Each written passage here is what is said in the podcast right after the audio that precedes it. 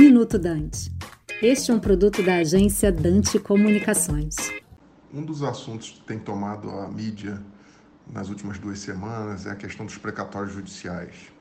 O governo federal apresentou a PEC 23 de 2021 pretendendo mais um calote nos precatórios judiciais, nas dívidas judiciais em última análise. É, esse, essa proposta né, está, tem muitas questões inconstitucionais, é, somadas dão oito pelo menos, e eu vou pontuar apenas duas que talvez sejam as mais graves e de maior consequência para o país. A primeira é a segurança jurídica. É, o, o, fato de se mudar a regra do jogo no meio do jogo, ou melhor, no final do jogo, demonstra para o mundo inteiro, para o setor financeiro, para o setor político, é, para a sociedade como todo, inclusive brasileira, que o governo não quer honrar com seus compromissos. Isso é muito ruim.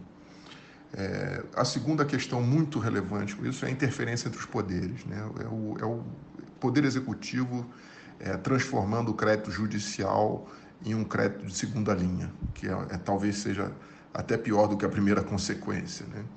É, o Judiciário tem respondido bem essa questão quando, quando provocado, já declarou inconstitucionalidade de outras duas emendas anteriores é, parecidas, que eram menos piores, mas parecidas.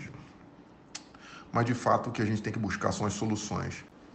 As soluções mais óbvias são compensação fiscal, que é compensar imposto atrasado de empresas com dívidas judiciais, precatórios, é, já foi feita em vários estados, funcionou perfeitamente, ajudou a reduzir o estoque e, em alguns casos, eliminar o estoque e as dívidas judiciais passarem a ser pagas em dia.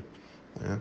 A outra solução muito óbvia é a utilização dos depósitos judiciais que ficam parados nas contas dos bancos oficiais, rendendo poupança e que podem ser usados para refinanciar esses débitos num prazo mais longo e com um custo menor para os entes públicos devedores. De qualquer forma, essas duas soluções são simples, já foram utilizadas amplamente no Brasil e basta replicar para que a gente encontre uma solução muito melhor.